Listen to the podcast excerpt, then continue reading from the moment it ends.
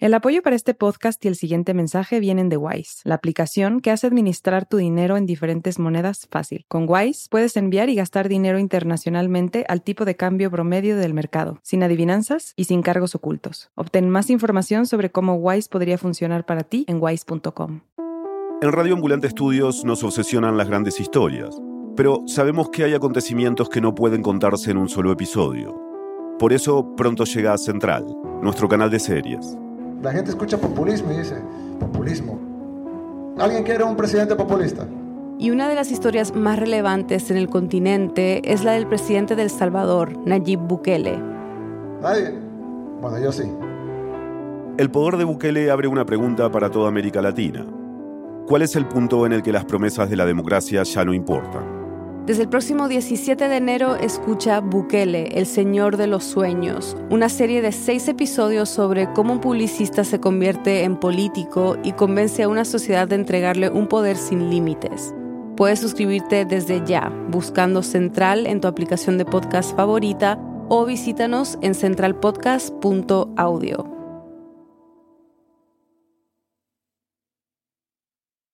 Antes de comenzar, quiero tomar un momento para decirles gracias. Hace unos días cerramos nuestra campaña más ambiciosa, la más crítica.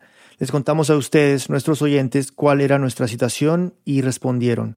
Más de 3.500 personas se sumaron a nuestro programa de membresías por primera vez, uniéndose a los 4.000 miembros que ya nos apoyaban. No podríamos estar más agradecidos. En el peor año para el periodismo a nivel mundial y regional, el éxito de esta campaña nos permite mantener nuestra independencia y ambición editorial y nos ayuda a seguir un camino sostenible. Entonces, celebremos otro año de historias de Raambulante y El Hilo, otro año de entender mejor a nuestra región, otro año de voces inolvidables que no escucharás en ningún otro medio. En nombre de todo el equipo, gracias. Esto es Raambulante desde NPR, soy Daniel Alarcón y estoy aquí con la productora senior de Raambulante, Lisette Arevalo. Hola, Lisette.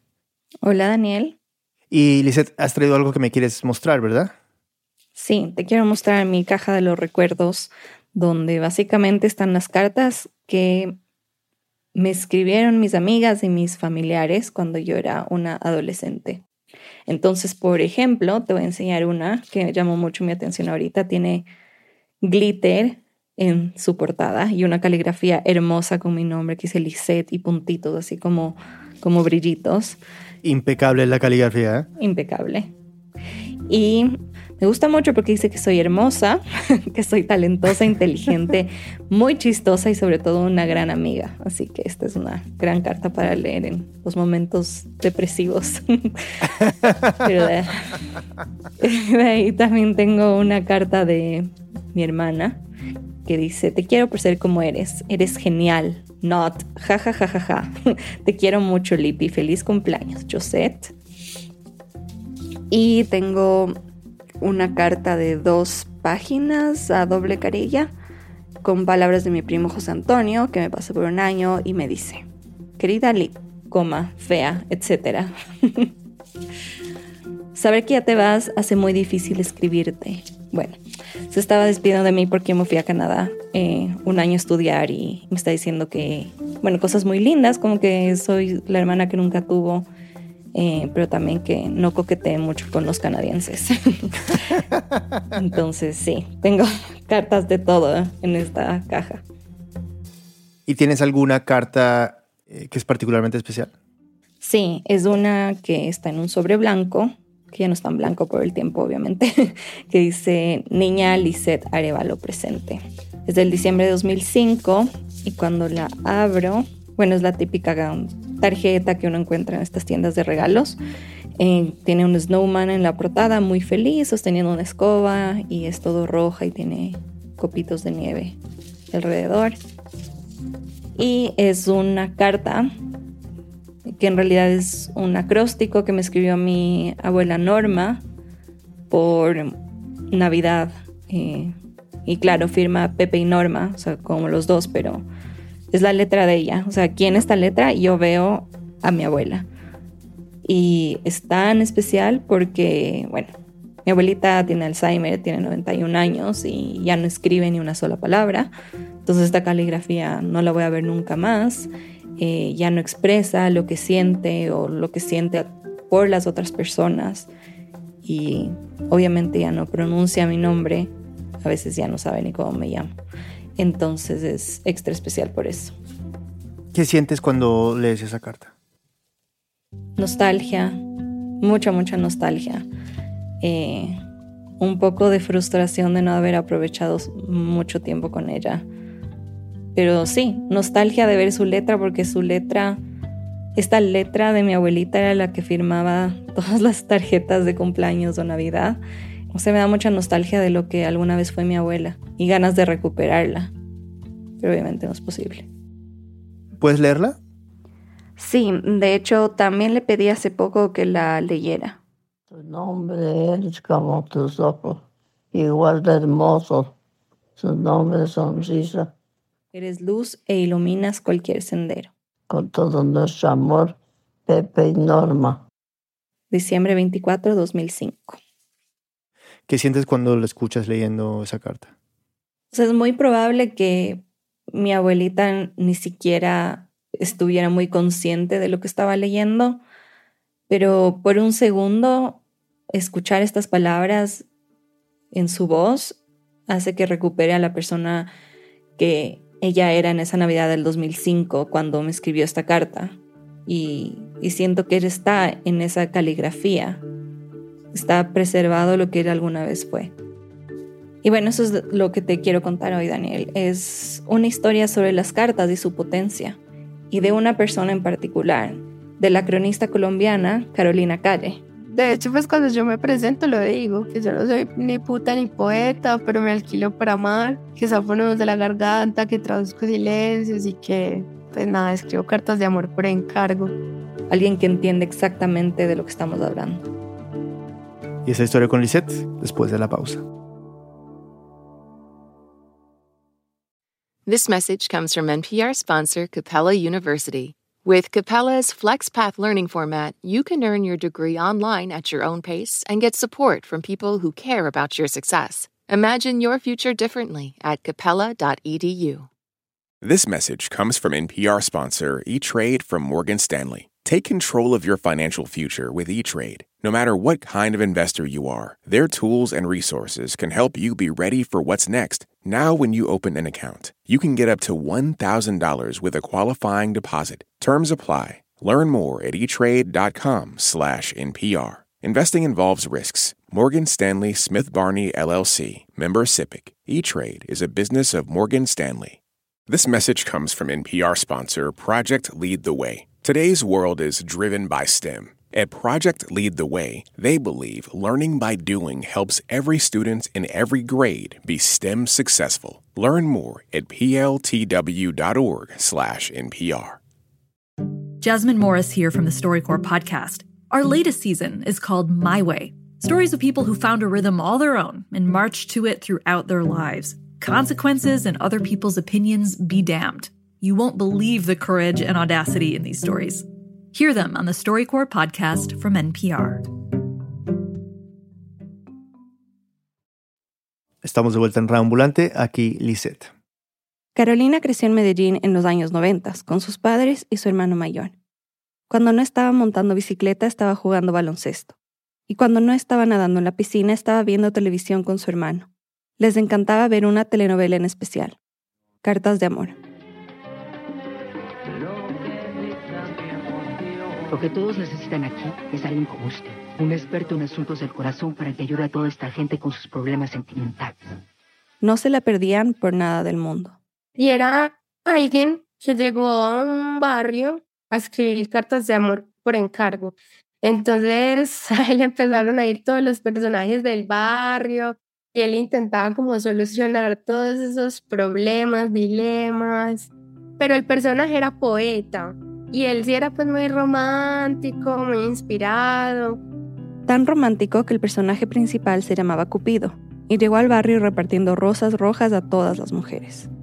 A Carolina le parecía un programa entretenido y ahora que lo recuerda piensa que todas esas horas viéndolo contribuyeron a su gusto por las cartas. En una época donde no existían los mensajes de texto, ella y sus amigas del colegio se mandaban pequeñas notas en clase. Se saludaban, se lanzaban preguntas, hacían dibujos y se daban apoyo en momentos difíciles. entonces tal amiga me escribió un consejo, con otra hubo como una pelea, entonces ella me escribió para solucionar y para ver qué era lo que estaba pasando, para que nos volviéramos a hablar. Era una manera no solo de comunicarse, de expresar cómo se estaban sintiendo, sino de dejar testimonio del presente. Cada cartita que recibía Carolina la guardaba en una caja especial, y así fue creando un archivo personal de su juventud.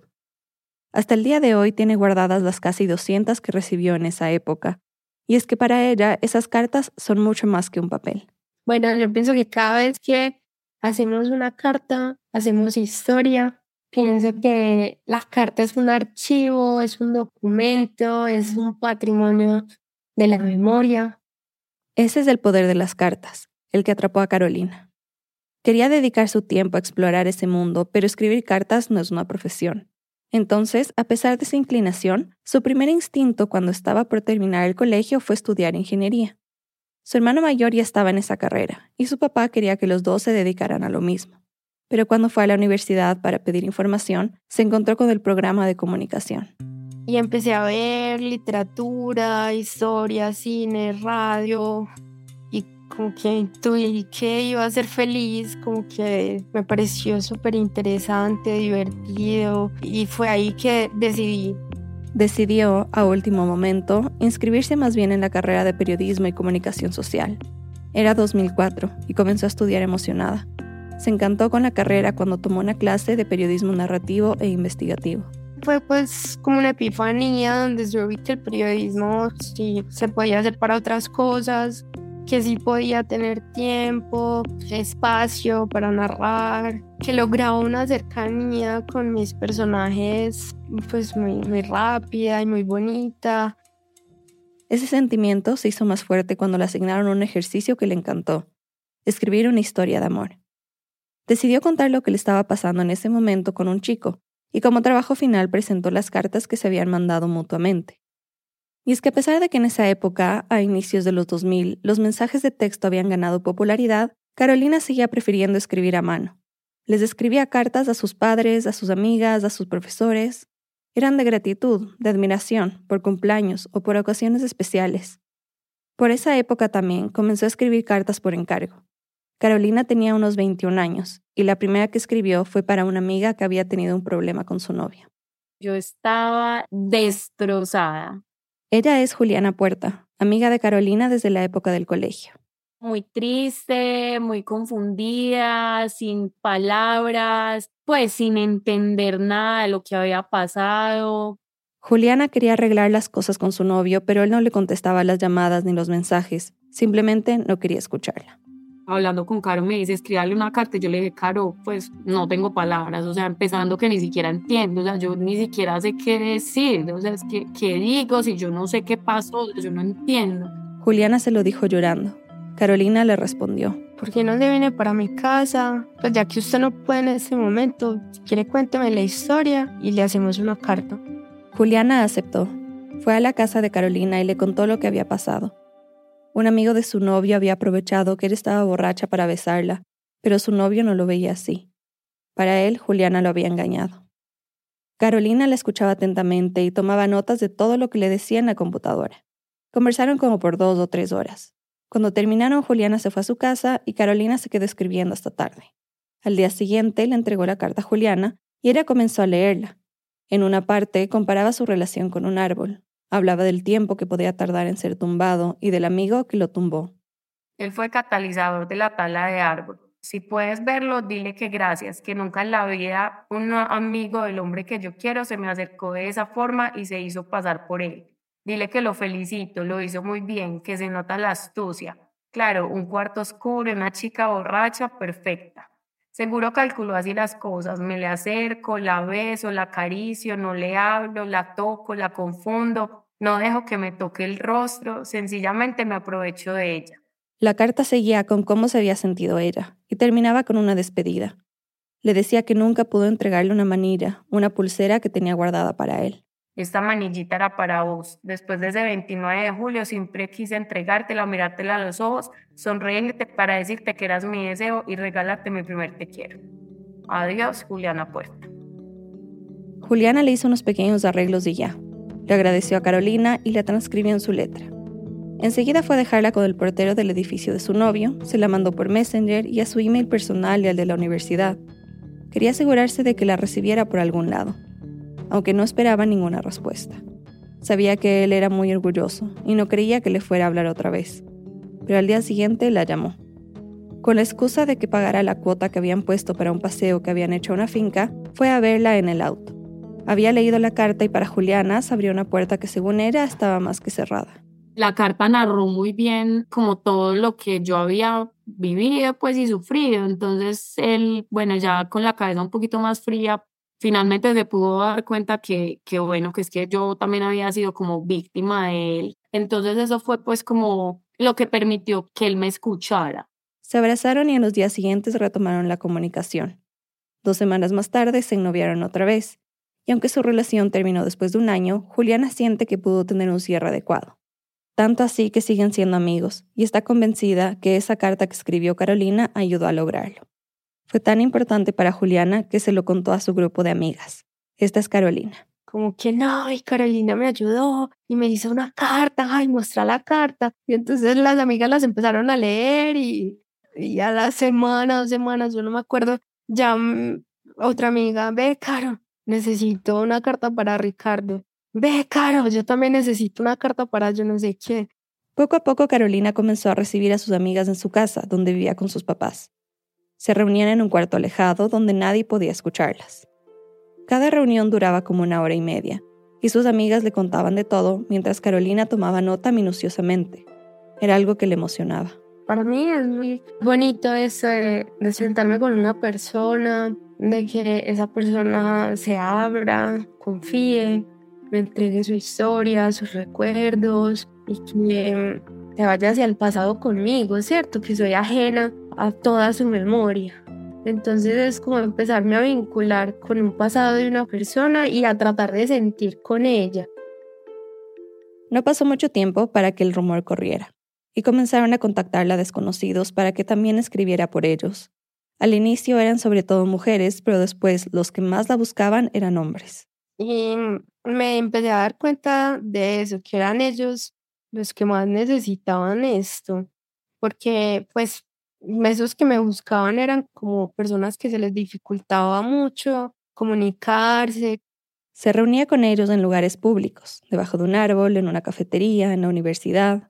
Buscaba sitios donde pudieran quedarse un largo rato conversando, tranquilos y sin interrupciones. Carolina se dedicaba a reconstruir los hechos, a pedir descripciones, detalles que le ayudaran a entender las motivaciones y descifrar las emociones. No les cobraba nada. Para ella era hacerles un favor. Y además dice que la experiencia en sí era lo más gratificante.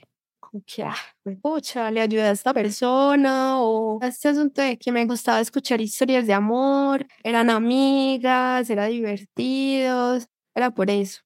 Carolina siguió escribiendo cartas hasta que se graduó de la universidad. Al salir en 2009, comenzó a trabajar en el periódico El Colombiano en el área de investigación y siendo cronista. Después de tres años ahí, en febrero del 2012, decidió renunciar porque le asignaron cubrir noticias de última hora y no le gustaba el ritmo desenfrenado. Así que se dedicó a ser periodista freelance. Y el año siguiente se postuló a una convocatoria del Ministerio de Cultura para presentar proyectos digitales. No ofrecía dinero, sino acompañamiento y retroalimentación. Ella propuso crear un blog donde publicaría cartas que escribiría por encargo. Así nació Cartas a la Carta. Carolina comenzó por promocionar sus servicios en su muro de Facebook. Publicó el siguiente mensaje. Si sabe qué decir, pero no encuentra las palabras, cuénteme su historia. Yo le digo cómo. Escribo cartas de amor por encargo. Cartas a la carta. Por esa misma época, Carolina estaba participando en un taller de escritura con el escritor colombiano Héctor Abad. Cuando le contó sobre su blog, él la ayudó a promocionarlo en Twitter, y así fue como mucha más gente llegó a ella. Le escribían de todas partes, desde Madrid hasta Buenos Aires. Le pedían cartas por diferentes motivos, para recuperar la comunicación con alguien. Hija, aunque te escribo a última hora, esa carta quise enviarla tres años atrás pero no la envié porque ni siquiera fui capaz de empezarla. Hoy a unos cuantos minutos de dejar esta ciudad, estoy sacando fuerzas de no sé dónde para volver a dirigirte la palabra. así sea por escrito. Para separarse. Ojalá algún día me comprendas y sepas que esta decisión que ahora nos duele, nos incomoda, nos sacude a ambos es por el bien de los tres. Créeme. Para buscar una reconciliación entre un padre y una hija. No dejemos el amor para después. Ojalá que aún haya vida cuando queramos compartirla, que el tiempo no nos convierta en extraños y que no se nos haga demasiado tarde para volver a ser mi padre y para volver a ser tu hija. Cada carta era recibida de diferentes maneras. Algunas no tenían respuestas, otras sí. Esta última que escuchamos, por ejemplo, logró que la chica recuperara el contacto con su papá. Para algunos estas palabras sonarán como lugares comunes, cursis o cliché, para otros quizás son perfectas, adecuadas, preciosas. Pero algo es cierto. Las cartas de Carolina ayudan. Personas que no tienen las herramientas emocionales o la confianza para expresarse se abren y sus vidas son mejores por ello. De hecho, uno de los momentos más satisfactorios para Carolina fue cuando después de entregarle a una chica una carta que había escrito, ella se quedó en silencio y le dijo, Te entregué mi corazón y supiste escucharlo. Y entonces yo como que, ay, qué bonito eso. Pues, o sea que sí, lo logré. y eso es más que suficiente. En muy pocos casos, Carolina se ha negado a escribir una carta por encargo. Cuando le parecía que la buscaban porque tenían pereza de hacerlo ellos mismos, como para felicitar a alguien por un matrimonio, por ejemplo, o una vez que un hombre que había tratado muy mal a su novia le pidió una carta para recuperarla. No fui capaz. Y eso se lo advierto también a la persona, pues como que, o sea, en medio de nuestra conversación yo tengo que sentir el amor y también tengo que sentir que es un propósito noble. No se ha encontrado con pedidos así con frecuencia. La mayoría de las personas que la buscan se sienten en crisis y quieren que alguien las escuche, que les ayude a desahogarse. Así como en la universidad, Carolina no cobraba por escribir cartas. A veces hacía trueque de servicios con las personas, una carta a cambio de asesoría legal, otra a cambio del diseño del logo para su blog. Otras veces acordaba con las personas para que le pagaran algo simbólico.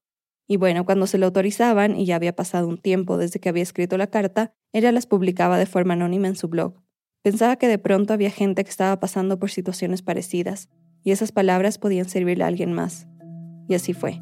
Carta de la Carta se convirtió en un punto de encuentro como un lugar donde gente se encontró, le puso a Google cómo escribir una carta para esto y la encontró y esa carta le dijo algo y entonces vuelven y me escriben, mira, esta carta a mí me enseñó eso, entonces yo te quiero donar esta. Poco a poco fue alimentando su blog, con cartas escritas por ella y cartas donadas que llegaban de diferentes partes del mundo. En 2019, las Secretarías de Cultura y de Inclusión Social de Medellín la buscaron para que diera un taller de escritura de cartas en la cárcel de mujeres El Pedregal. Carolina ya había trabajado antes con ese sistema penitenciario. Durante sus prácticas universitarias trabajó en el canal interno de televisión de la Cárcel Nacional de Bellavista.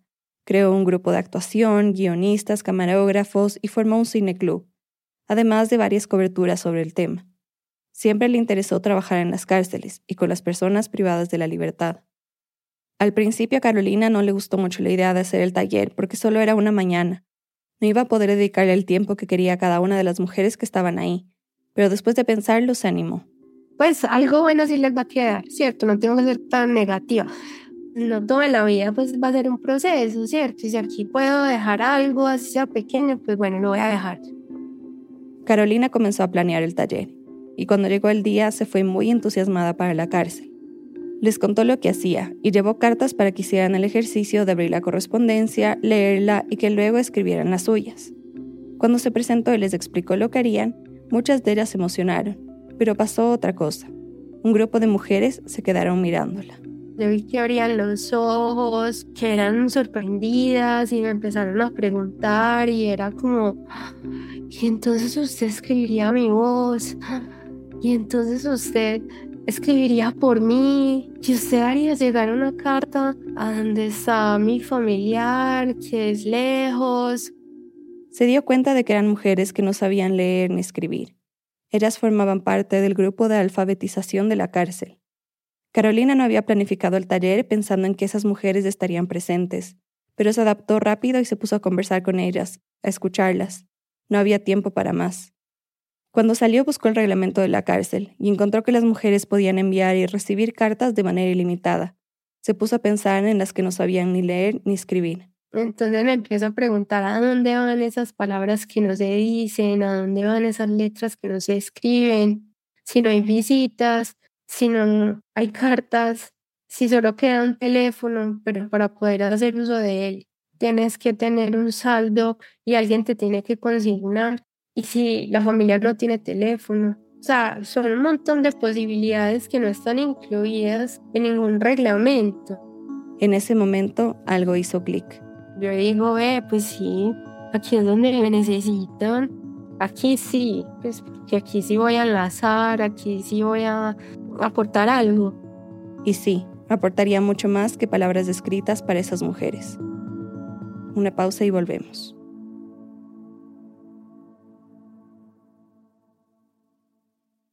This message comes from NPR sponsor Mattress Firm. How do you sleep at night? No matter what might be keeping you up, Mattress Firm can help anyone sleep. Mattress Firm will find you the right mattress from a wide selection of top brands at every budget. Plus, if you see a lower price somewhere else, they'll match it up to 120 nights with their low price guarantee. Get matched at Mattress Firm's Memorial Day sale and sleep at night. Restrictions apply. See mattressfirm.com or store for details. This message comes from NPR sponsor KeyBank. At KeyBank, they believe in delivering for their clients. Whatever the economic turn, KeyBank is primed to collaborate and help create solutions tailored to your ideas and your vision. With nearly 200 years of banking experience, they know a lot about being a trusted advisor. And whether you're managing growth, seeking solutions, or improving your bottom line, KeyBank is ready to be yours. KeyBank opens doors. Learn more at key.com/advisor. This message comes from NPR sponsor VCU Massey Comprehensive Cancer Center. Every year, millions of people lose someone to cancer. But as an NCI designated comprehensive cancer center ranked in the country's top 4%, VCU Massey Comprehensive Cancer Center is unrelenting in finding new ways to understand, detect, treat, and prevent cancer unconditionally committed to keeping loved ones in their lives. Learn more at masseycancercenter.org/comprehensive. Estamos de vuelta en Reambulante, soy Daniel Alarcón. Nuestra productora senior, Lisette Arevalo, nos sigue contando. El trabajo que quería hacer Carolina con el grupo de mujeres tuvo que esperar. La llegada de la pandemia cerró las puertas de la prisión para cualquier tipo de visitas. Desde su casa, Carolina empezó a dar talleres en línea, clases virtuales de periodismo narrativo en la universidad y, claro, siguió escribiendo cartas para otros. Pero durante todo ese tiempo pensaba constantemente en las mujeres que había conocido y quería regresar para trabajar con ellas una vez más. En 2021, un año después, se comenzaron a levantar las restricciones por el virus y poco a poco el país se fue abriendo cada vez más, incluida la prisión, aunque igual tenía sus limitaciones. Solo podía visitar a una persona por familia y no podía ser mayor de 60 años ni niños. Si ya de por sí las personas en la cárcel viven aisladas de sus seres queridos, la pandemia lógicamente profundizó esas distancias, aún más si no podían ni leer ni escribir. Carolina intuía que en ese doble encierro, el físico y el mental, las mujeres de la cárcel tendrían tantos sentimientos acumulados, tanto estrés por liberar, tanta angustia que compartir que quería visitarlas apenas pudiera así que contactó a las instituciones que le invitaron a dar ese primer taller y les propuso su proyecto. Dos meses después se lo aprobaron.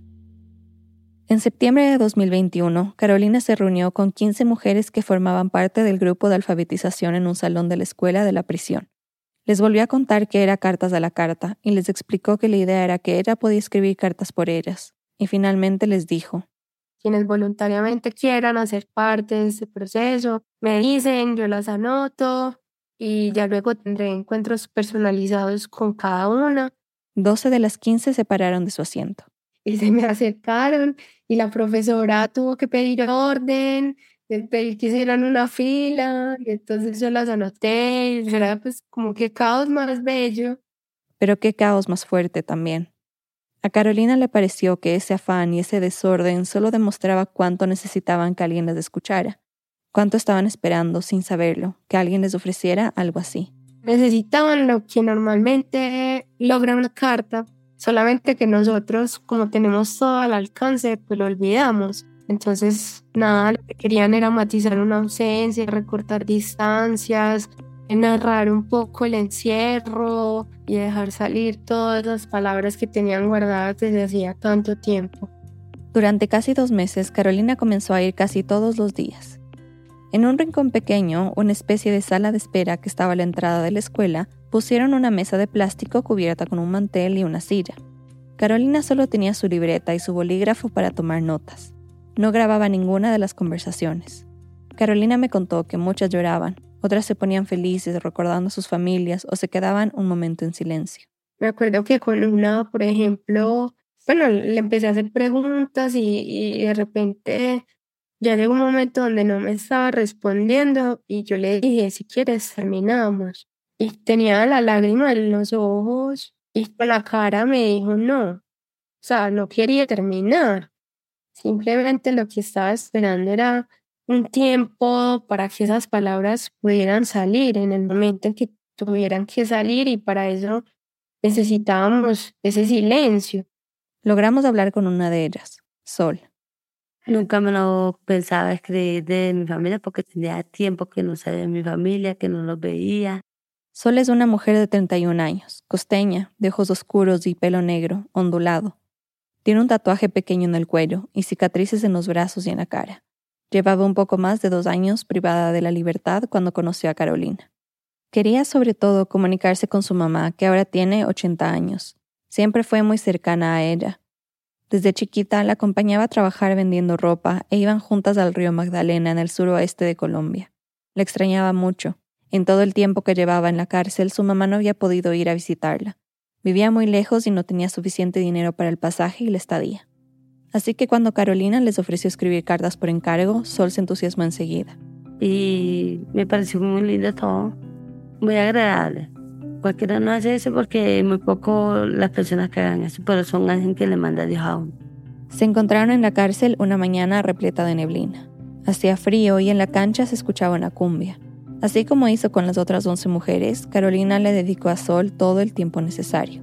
Y ella siempre tenía algo que decir y Sol tenía los recuerdos muy vivos, entonces pues yo realmente con ella pues lanzaba preguntas, pero ella pues navegaba en esos recuerdos y, hablaba y hablaba y hablaba y yo tomaba nota, a veces pues lanzaba pues preguntas y bueno, así pues fue que construimos esta carta. Fue una jornada de hasta dos horas y media, donde hubo mucha complicidad. Le cuento muchas cosas que no debía decir a nadie más porque me inspiró confianza. Le pidió que escribiera todo lo que sentía por su mamá y los recuerdos que le acompañaban en el encierro. La doctora me ayudó, ¿verdad?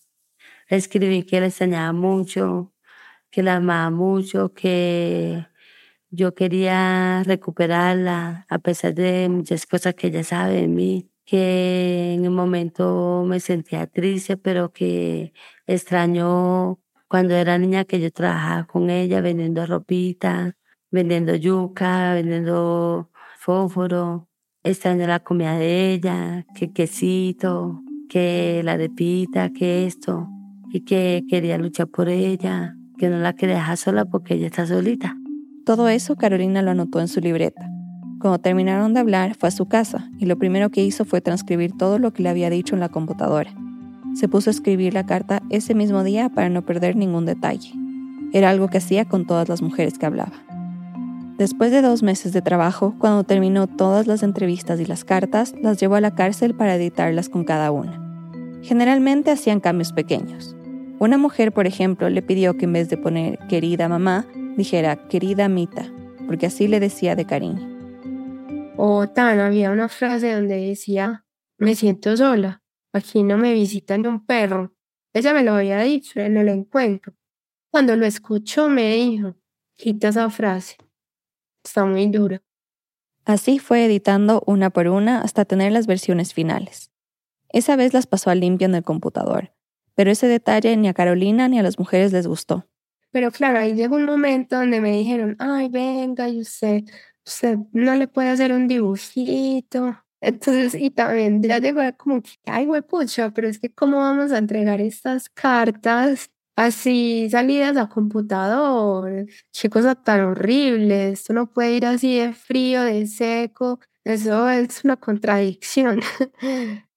Carolina no quería usar su letra para escribir las cartas a mano, porque dice que le parece fea. Así que en noviembre de 2021 decidió hacer algo que llamó un casting de letras, para que la gente donara su caligrafía y transcribiera las cartas. Publicó en sus redes sociales la convocatoria. Y fue la cosa más bella, no te imaginas. O sea, me escribieron un montón de personas y entonces yo les enviaba la carta y claro, hay gente a la que le encanta la caligrafía, artistas, aficionadas como a la escritura.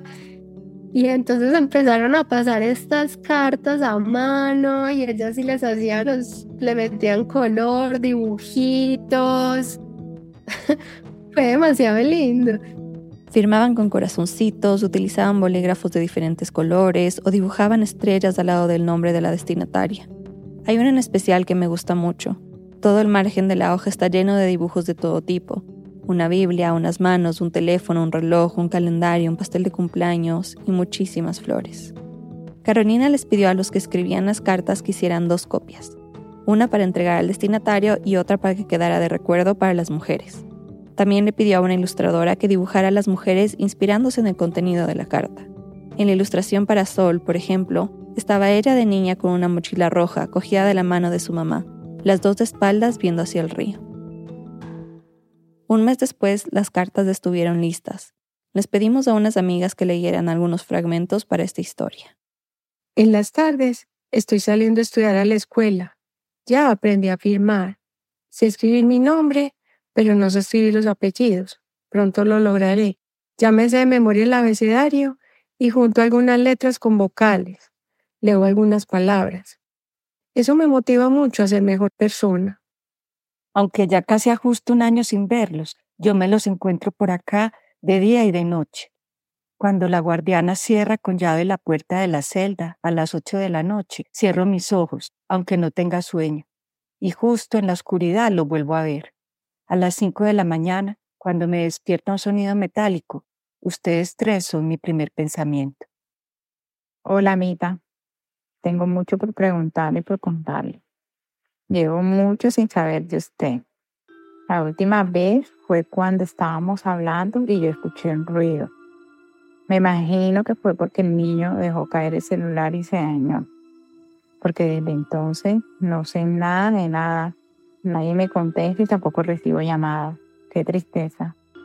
Acá tenemos un techo, unos cajoncitos de cemento para poner la ropa, un planchón donde dormir y con lo único que cargo es con el remordimiento de no haberle hecho caso. No pude estar a tu lado en tu velorio.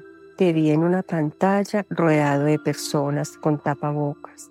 Mostrabas una sonrisa con los ojitos cerrados y parecías durmiendo. Yo sentí un dolor muy berraco en mi cuerpo. Yo quise estar siempre en todo. Lamento no haber podido acompañarte al final. Carolina gestionó el permiso para reunirse con las mujeres en el patio de la prisión. Les dio las cartas y las ilustraciones, y emocionadas se prepararon para enviarlas a sus familias. O sea, para que esto tenga efecto, esto tiene que ser entregado, porque si no, esos suspiros se van, se escurre. Las mujeres le dieron direcciones y números de teléfono para que Carolina pudiera entregarlas personalmente. Una le envió a través del servicio de correos de la prisión. Otras mujeres le pidieron que mejor las enviara por WhatsApp pero hubo tres que no tenían clara la información. Una de ellas era Sol. No sabía cómo mandarle la carta por la dirección de la casa, porque como mamá la casa de ella es muy complicada, pero no sabía la dirección de la casa, ella no sabía. Cuando ella me dijo, denme el número de su familia, de su mamá, para yo llamarla, para decirle que yo voy para allá. Sol le dio el número y Carolina la llamó apenas salió de la cárcel. Cuando Carmen, la mamá de Sol, contestó, ella le dijo que tenía una carta de su hija y que se la quería mandar. La señora, ¿y una carta como de qué o qué? y dice, no, pues una carta de amor. Pues sí, y al principio la, la mamá como que no creía, pues como que, es como que, pues eso no existe. Finalmente Carolina la convenció. Y ella le dijo que la casa donde vive no tenía una dirección exacta, pero que quedaba en tal pueblo y en tal barrio. Ah, bueno, me dijo también, en la calle del Padrino, diagonal al señor que arregla las ollas. y bueno, uno piensa como que, ay, bueno, si voy a, a la mensajería y doy estas indicaciones, se me van a reír. Sintió que no le quedaba otra opción más que ir a entregarla personalmente, pero no fue inmediato. Pasaron seis meses hasta que a inicios de junio de 2022, Carolina pudo finalmente viajar a la costa para buscar a la mamá de Sol. Se fue acompañada de una amiga. Cuando llegó al pueblo, lo primero que hizo fue ir al río, porque Sol tenía muchos recuerdos de ese lugar. Pensó que quizá la casa quedaba cerca, pero cuando le preguntó a una señora, ella le dijo que no sabía dónde era la calle del padrino. Le preguntó a otra y le dijo, No, ese barrio es muy lejos y es muy peligroso. Mm, en ese momento, con que hay, bueno, entonces nada, saqué la carta, como, como si fuera un amuleto de buena suerte o como si fuera un pasaporte para cruzar lo que fuera. Y nada. Siguió intentando. Usó una aplicación de su celular para poner el nombre del barrio y siguió las indicaciones. Llegó a unas calles sin pavimentar y llenas de piedras. Volvió a preguntar por la calle del padrino a un señor y él les dijo que si le pagaban las podía guiar. Y así fue. Cuando las dejó en el lugar, les repitió lo que ya les habían dicho que tuvieran cuidado porque era muy peligroso. Claro que se asustaron con esa advertencia. La idea no era exponerse a costa de entregar la carta. Dudaron, pero ya estando tan cerca, Carolina decidió seguir. Todavía con la carta de sol en mano y ya en el barrio, lo último que le faltaba era encontrar al señor que arreglaba ollas.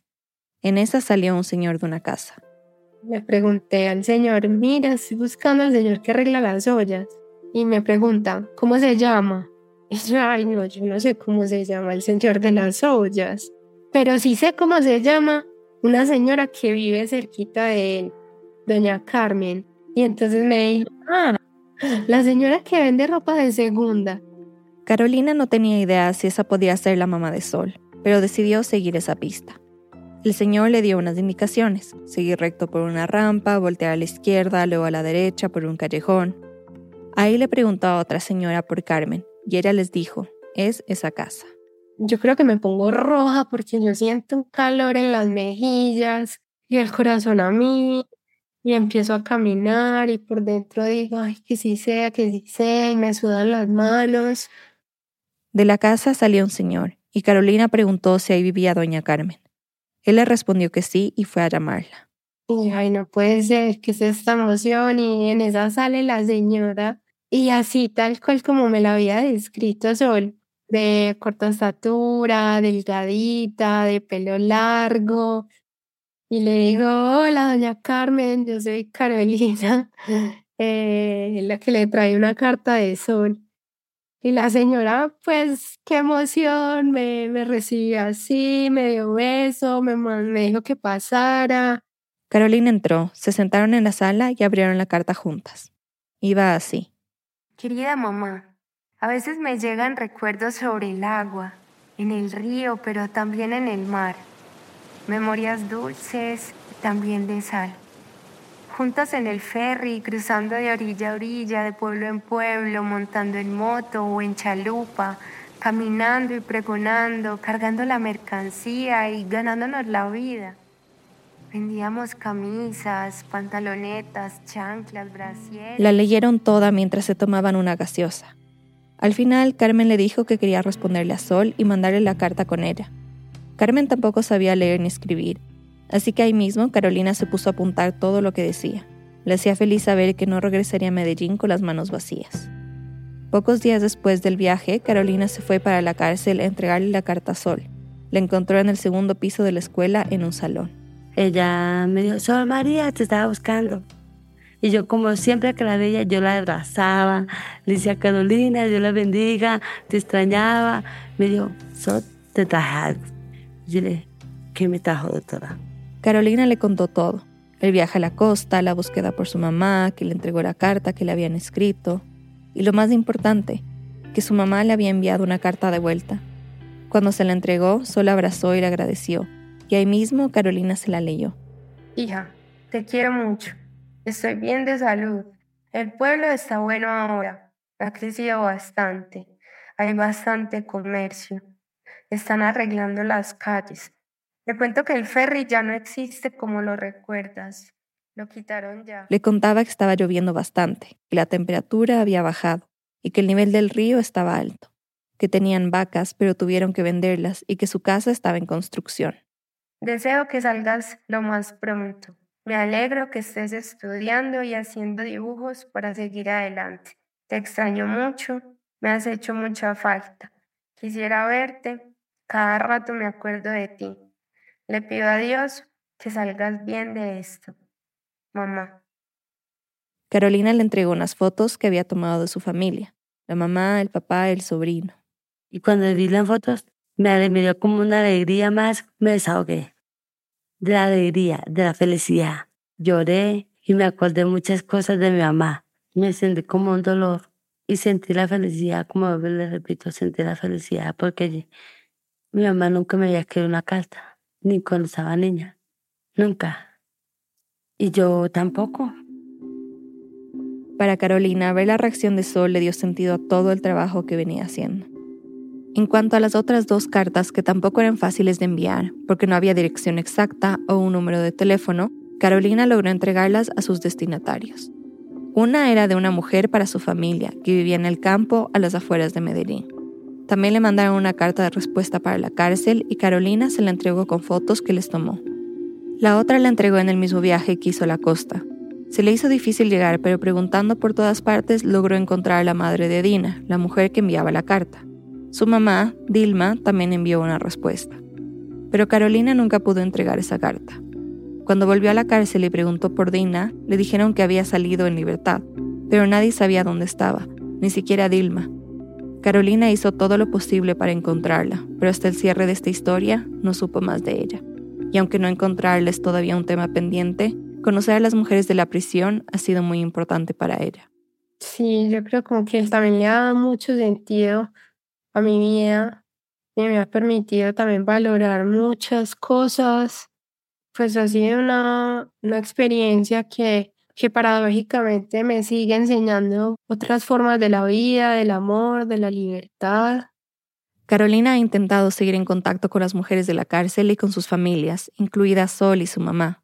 De hecho, fue por ella que se enteró que la habían trasladado a la cárcel el Buen Pastor en Bogotá a finales de 2022. No pudo volver a verla ni a comunicarse con ella, hasta que nosotros fuimos a verla.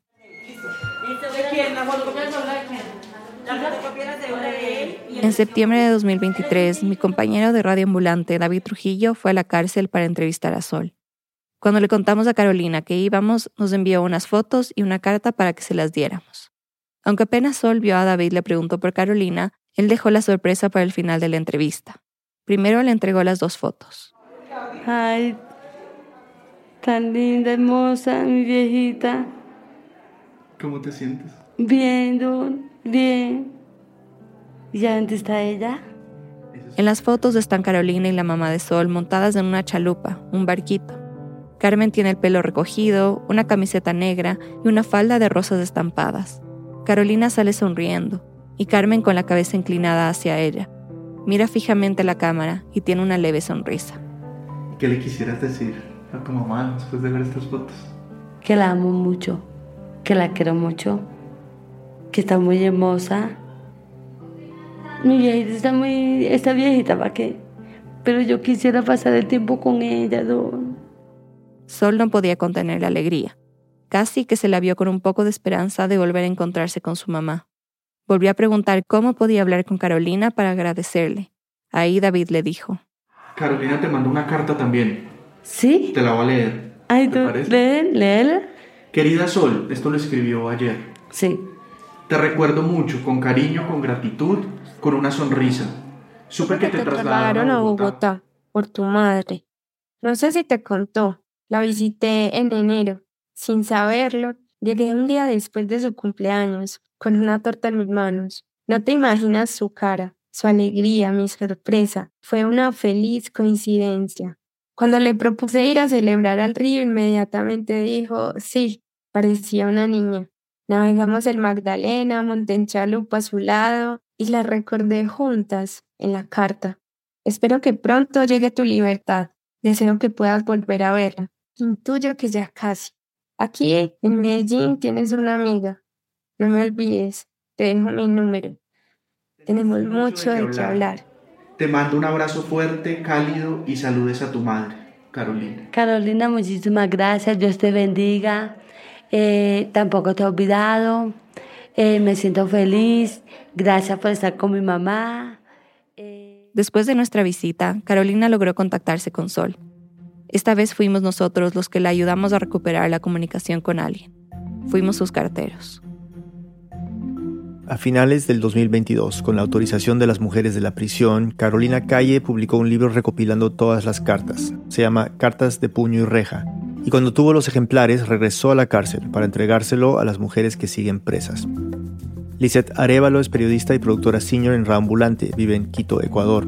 Esta historia fue editada por Camila Segura, Luis Fernando Vargas y por mí. Bruno Celsa hizo el fact-checking, el diseño sonidos de Andrés Aspiri con música original de Ana Tuirán. Gracias a David Trujillo por su ayuda con este episodio. Gracias a María T. Palacio Daza, Natalia Ramírez, Nelia Gudelo Londoño, Isabel González, Nora Cardona, Mariluz Vallejo, María del Carmen Navarro y Cecilia González por prestarnos sus voces para este episodio. El resto del equipo de Rambulante incluye a Paola Aleán, Pablo Argüelles, Adriana Bernal, Anelis Casasus, Diego Corso, Emilia Herbeta, Remy Lozano, Selene Mazón, Juan David Naranjo, Ana Pais, Melissa Rabanales, Natalia Sánchez Loaiza, Barbara Sahel y Elsa Liliana Ulloa. Carolina Guerrero es la CEO.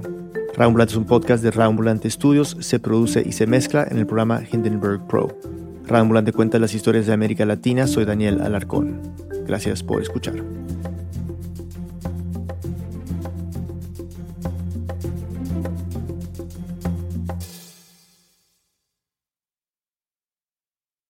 This message comes from NPR sponsor Acorn TV.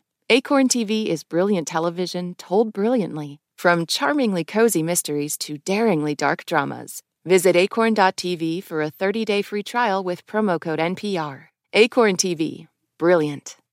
This message comes from NPR sponsor HubSpot. Imagine growing a business with high quality leads, fast closing deals, wildly happy customers, and more benchmark breaking quarters. It's not a miracle, it's HubSpot. Visit HubSpot.com to get started today.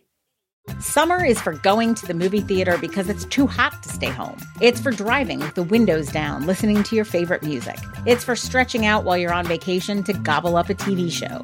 For a guide to some of the TV, movies, and music we are most excited about this summer, listen to the Pop Culture Happy Hour podcast from NPR.